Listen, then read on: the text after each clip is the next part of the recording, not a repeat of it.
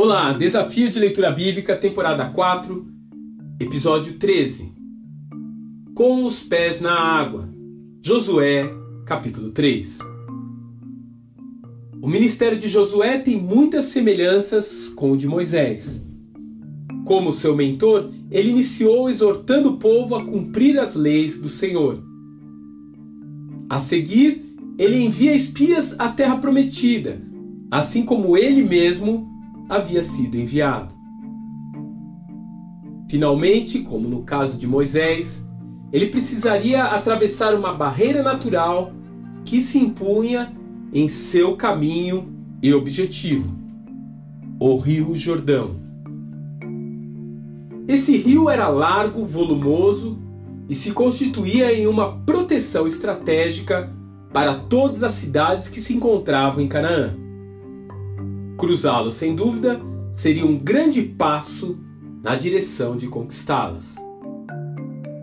Havia, porém, alguns complicadores. Em primeiro lugar, os israelitas não sabiam nadar. Eles viveram a vida inteira em um deserto. Também seria necessário os sacerdotes pisarem na água para que o rio se abrisse, diferentemente do Mar Vermelho, que se abriu antes que o povo passasse e também era época de cheia do rio. Pense um dia que os sacerdotes não queriam estar na escala de serviço. Aquele povo havia passado 40 anos apenas armando e desarmando barracas. Eventualmente faziam covas e enterravam alguém conhecido. Eles conheciam histórias distantes do que Yahvé havia feito no Egito. Mas essa imagem já havia se desbotado nos anos passados no deserto. O que eles precisavam era de um milagre atual para fortalecer a sua fé.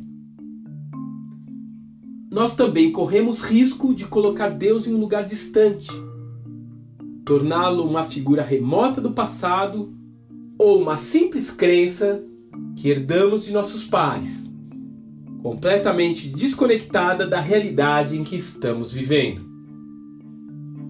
Porém, a fidelidade do Eterno nunca muda, e assim logo os israelitas perceberam que a crise do Rio Jordão era simplesmente uma forma dele mesmo se revelar presente em sua jornada à Terra Prometida.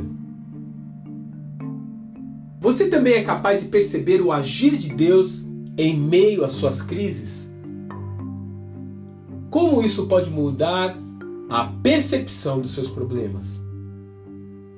Que Deus te abençoe e até amanhã.